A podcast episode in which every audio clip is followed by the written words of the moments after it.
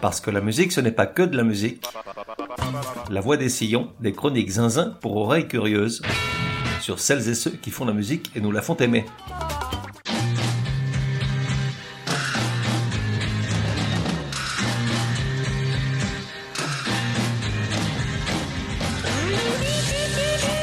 La voix des sillons numéro 98. Genre rock.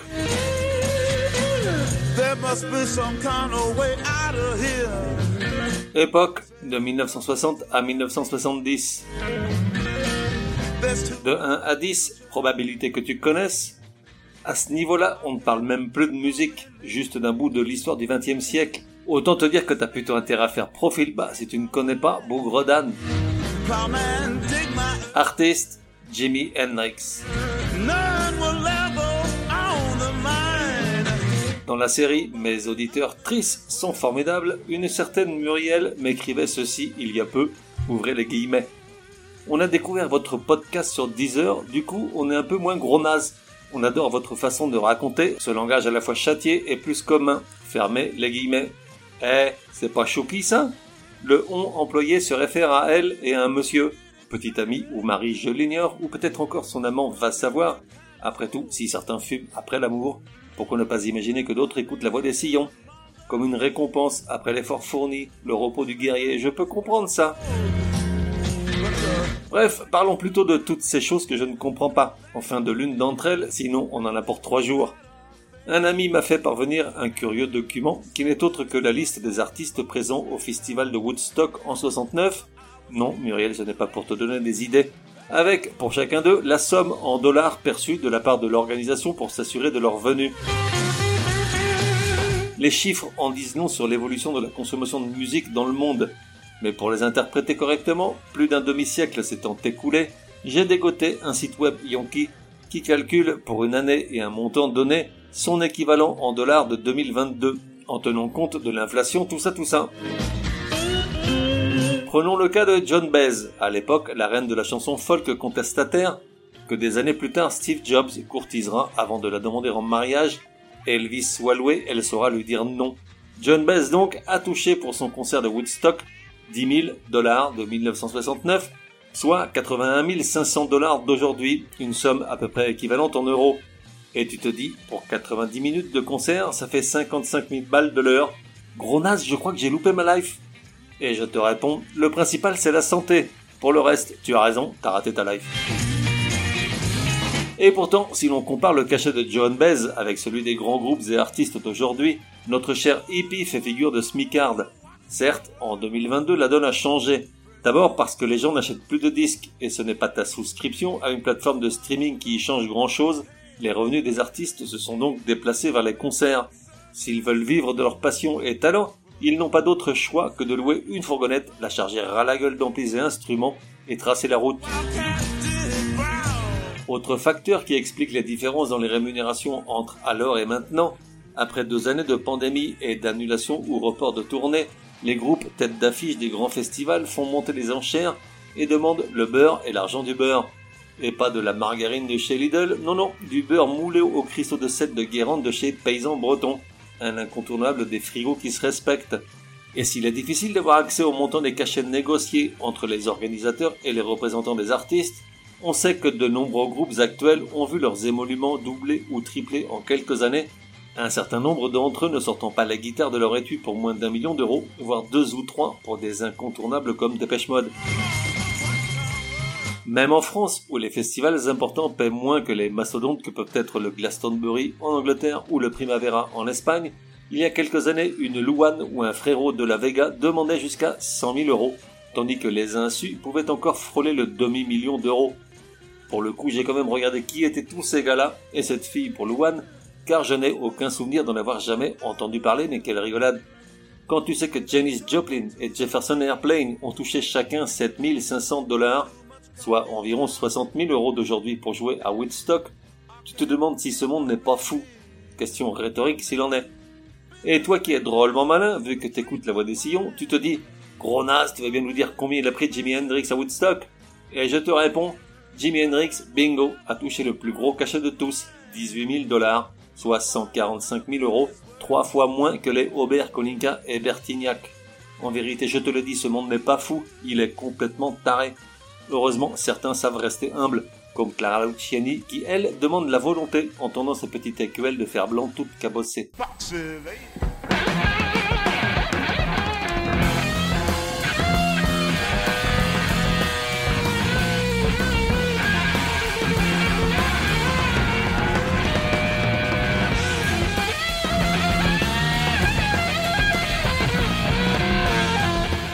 Car comment imaginer que le plus grand guitariste rock de tous les temps touche comparativement à peine plus qu'une louane?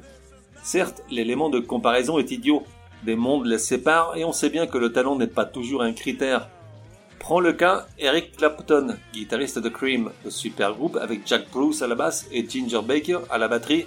Clapton, à l'époque considéré comme Dieu lui-même dans le Londres triomphant de cette seconde moitié des années 60, et Cream, le groupe intouchable et incomparable pionnier de ce son tellement caractéristique qui a ouvert la voie et influencé une génération entière de musiciens. Là-dessus déboule Jimi Hendrix à Londres le 1er octobre 1966. Il va voir Eric Clapton au concert et demande à pouvoir monter sur scène et improviser avec le maître. Jamais personne n'a seulement imaginé faire ça. Cream est sur l'Olympe, Cream est au pinacle. L'air que respire Cream est de nature divine, mais Jimi Hendrix n'en a cure. L'heure est venue pour lui de réclamer un bout de l'hôtel et de se montrer au monde entier. Alors il monte sur les planches, guitare à la main, la branche sur l'ampli de Jack Bruce et se met à interpréter Killing Floor de Howlin' Wolf, un morceau que même Clapton n'osait pas toucher du fait de sa complexité. Et là, le Jimmy, il te la joue sans se dépeigner en détruisant en quelques minutes toutes les certitudes des musiciens et du public.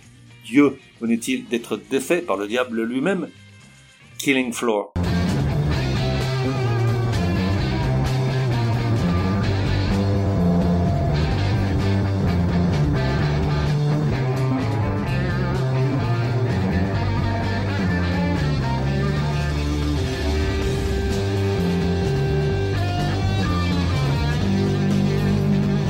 Voici ce que Clapton relatera des années plus tard dans son autobiographie. Ouvrez les guillemets. Il a alors interprété ce morceau, il a joué de la guitare avec les dents derrière la tête, allongé par terre, en faisant le grand écart et d'autres figures. C'était stupéfiant et génial musicalement, pas uniquement un vrai feu d'artifice à contempler. Je pris peur car, juste au moment où on commençait à trouver notre vitesse de croisière, voilà qu'arrivait un vrai génie. Fermez-les. Jimi Hendrix ne s'est jamais vraiment attardé sur les louanges, il évoluait sur une autre planète. Un jour qu'un journaliste lui demandait ce que ça faisait d'être considéré comme le meilleur guitariste du monde, il répondit Aucune idée, demandez plutôt à Roger Gallagher. Bon, le Jimmy n'avait probablement pas toute sa tête ce jour-là, car mettre l'Irlandais à grosses joues et son rock de grand-père sur la plus haute marche du podium mérite une petite claque sèche sur la nuque. Du reste, la revue Rolling Stone ne s'y trompe pas. Dans son classement des 100 meilleurs guitaristes, actualisé en 2011, elle repousse le Rory à la 57e place, tandis que Jimmy est bien numéro 1, Clapton le 2, Jimmy Page le 3 et Keith Richard le 4. Telle était sa dextérité que, bien que gaucher, il était capable de jouer avec une guitare de droitier. Jimi Hendrix n'a pas eu une enfance facile, douze euphémismes, car en fait il a vécu dans un environnement miséreux où l'alcool de ses géniteurs se substituait à leur affection les points de son père au bras d'une mère absente, l'indigence et l'insalubrité à l'attention et l'éducation. À quel moment le petit Jimmy, dans ce fatras de trop-pleins et de carences, a-t-il fusionné avec une guitare? En réalité, son premier instrument est un harmonica, à 4 ans, mais ça l'ennuie vite. Puis il se met à jouer sur une guitare imaginaire, le manche à balai avec lequel il se fait battre. C'est du reste en le voyant faire que son père, dans un hockey aviné de paternité bienveillante, lui offre un ukulélé à une seule corde, le mieux qu'il ait trouvé du haut de sa bonne conscience imbibée de 3 grammes. En 1961, une histoire compliquée de voitures volées l'oblige à s'engager dans l'armée plutôt que de risquer la prison. Et c'est en kaki qu'il crée un tout premier groupe avec un bassiste, Billy Cox. Réformé pour blessure au dos deux ans plus tard, Hendrix travaille comme musicien de session. En 1965, il n'est pas rare de le voir aux côtés de Sam Cooke, Ike et Tina Turner ou Little Richard, mais jamais très longtemps, en raison de cette propension à se mettre trop en avant ou à improviser. L'année suivante, il s'installe à Greenwich et monte une nouvelle formation, Jimmy James and the Blue Flames, avec Randy California à la slide guitare. Il se produit six soirs par semaine dans une salle appelée Café Wa, où peu à peu tout ce que l'industrie du disque a de renifleur vient se rendre compte du phénomène Jimi Hendrix, le bruit courant dans la ville qu'un talent extraordinaire vient d'émerger. C'est néanmoins un autre guitariste, Mike Bloomfield, qui résume le mieux le show. Ouvrez les guillemets. Je n'avais jamais entendu parler d'Hendrix et quelqu'un m'a poussé à aller le voir. Ce soir-là, il m'a désintégré. Des bombes H dégringolaient, des missiles téléguidés volaient dans tous les coins. Je ne te raconte pas les sons qui sortaient de sa guitare. il avait juste une Stratocaster, un ampli Twin et une pédale Maestro Fuzz Tone. Fermez-les. Il n'existe aucun enregistrement de cette époque au Café Wa, mais ça devait donner quelque chose comme ça.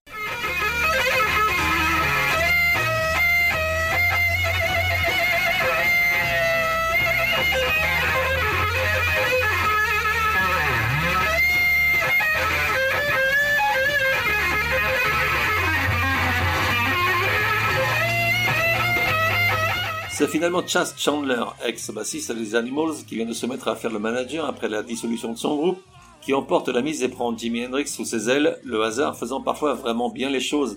Car il se trouve que le Chandler cherchait quelqu'un capable de faire une nouvelle version de la chanson Hey Joe, très en vogue à l'époque, bien que 60 ans après on ne sache toujours pas vraiment à qui on attribuait la paternité. Et un soir, comme tout le monde, ils se rend au Café Wa, pour voir qui est ce fameux Jimi Hendrix avec lequel on lui casse les oreilles depuis quelques semaines. Et là, la première chanson que le guitariste interprète dans un tempo plus lent que l'original, c'est Je te le donne en mille max, Hey Joe. Hey Joe, I said, where you going gun your head?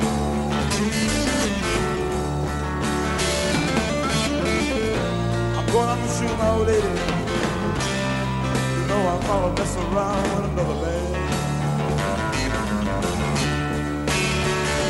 Le Chandler est par terre. Il lui fait une offre dans la foulée que le guitariste accepte à la seule condition de pouvoir rencontrer Eric Clapton à Londres et jouer un soir avec lui.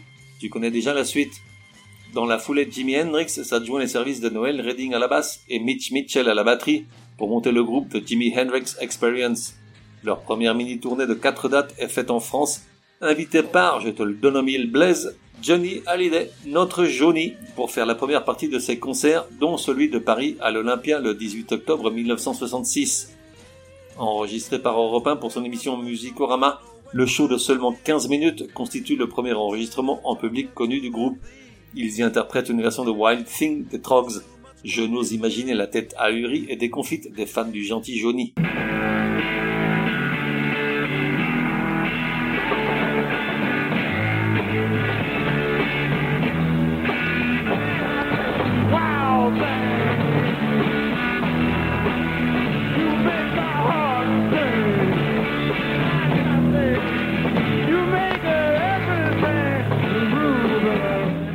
Hey Joe est donc le premier 45 tours publié par le groupe, formé dans la foulée de l'Upercut donné à Clapton.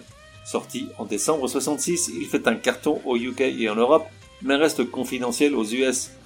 Puis le groupe enchaîne avec Purple Haze, composé en quelques minutes dans les coulisses de l'un des multiples clubs londoniens dans lesquels le trio se produit cette année-là, parfois devant tout ce que l'Angleterre a de rockstar, Clapton, Jeff Beck, Pete Townshend, Brian Jones, Mick Jagger et je te donne au mille Raoul, une partie des quatre gnognons de Liverpool, Purple Haze est gravé dans le marbre comme étant le morceau emblématique de la musique de Jimi Hendrix.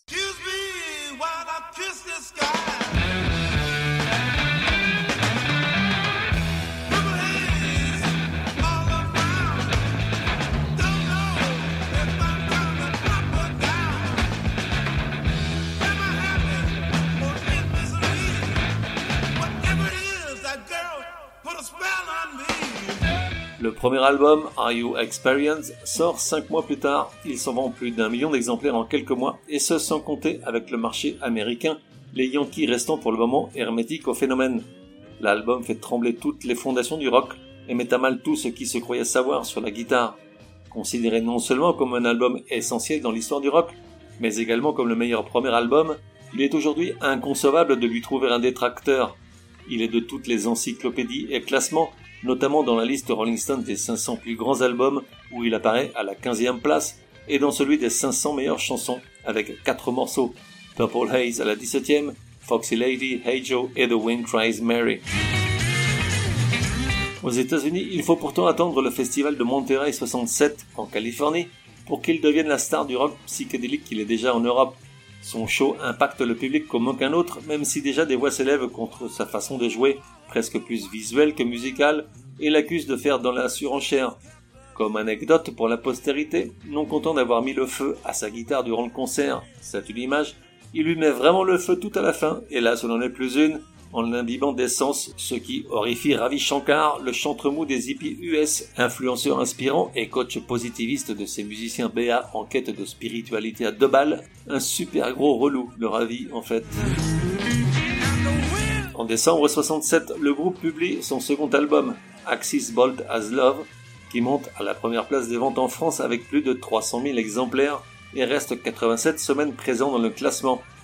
L'album est un brillant mélange de rock psychédélique, de hard rock, de blues et de jazz qui ravit petits et grands, mais pas autant que le troisième et dernier album studio du groupe, Electric Ladyland, dans lequel on trouve quelques-unes des chansons les plus célèbres du trio, comme All Along the Watchtower, qu'on écoute en sourdine depuis le début, et Voodoo Child, un gros blues énervé d'une durée de 15 minutes. Puis Redding, le bassiste, jette l'éponge. Il ne supporte plus la mainmise musicale et artistique de Jimi Hendrix sur le groupe. Ce dernier repart aux États-Unis, également privé de fiancé.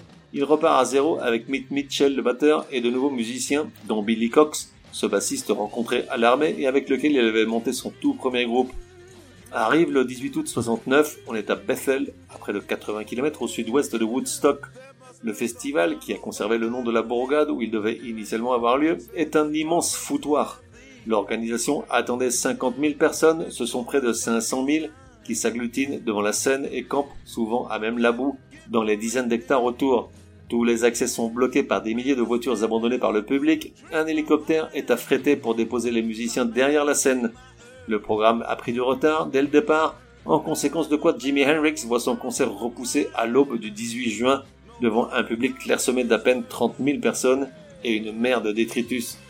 Les enregistrements de son set sont déficients, voire clairement désastreux. On n'entend pas la moitié des musiciens, notamment les percussionnistes en appui de Mitch Mitchell. Et pourtant, c'est bien Jimi Hendrix qui marque le festival de son saut pour le siècle des siècles avec sa mythique réinterprétation du Star Spangled Banner, l'hymne Yankee.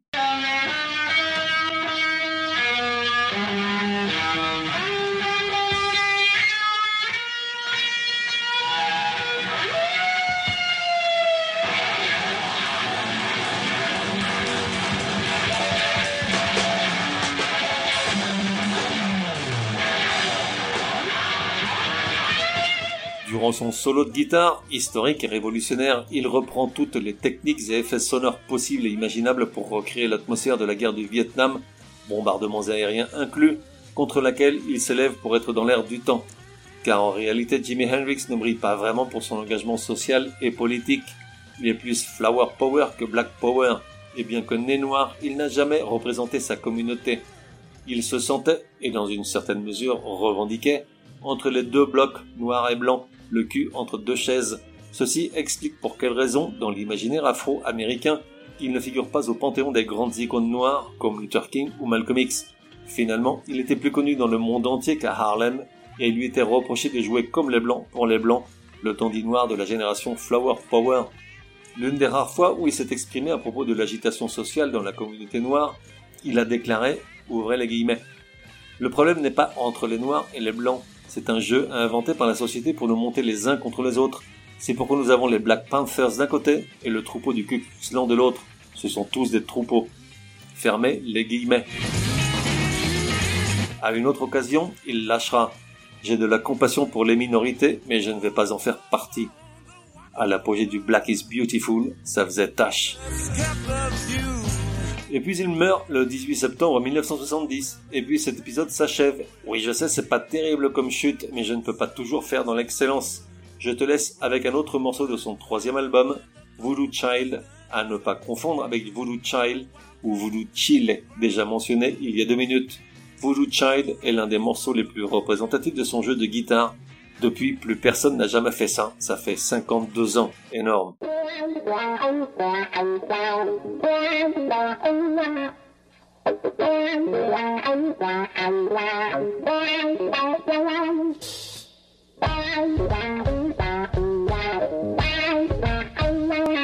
On se retrouve dans un prochain numéro de La Voix des Sillons. En attendant, café et à la messe.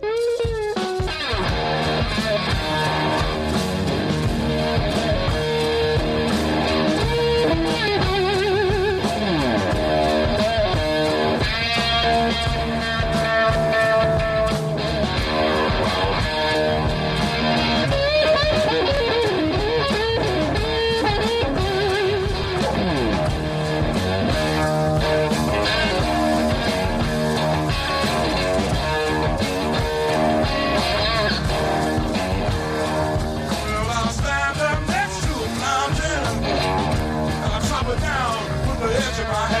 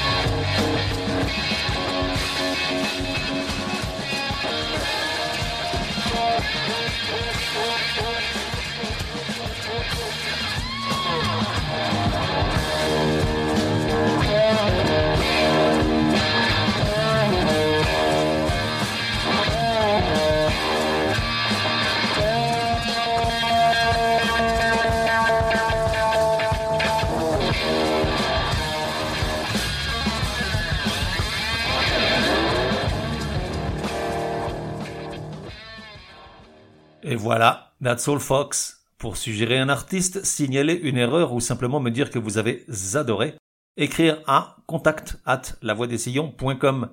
Et puis, n'oubliez pas, La Voix des Sillons a besoin de vous. Chaque épisode nécessite beaucoup de temps de préparation, rédaction, écoute, enregistrement, montage, programmation, etc., etc., sans compter les coûts induits. Alors si écouter ce podcast est un plaisir et source de bonnes rigolades et de découvertes inespérées, Merci de me donner une ou des raisons de continuer. Tout apport sera le bienvenu. Plus d'infos sur lavoidessillons.com ou directement sur tipeee.com, e e, e Merci et à bientôt.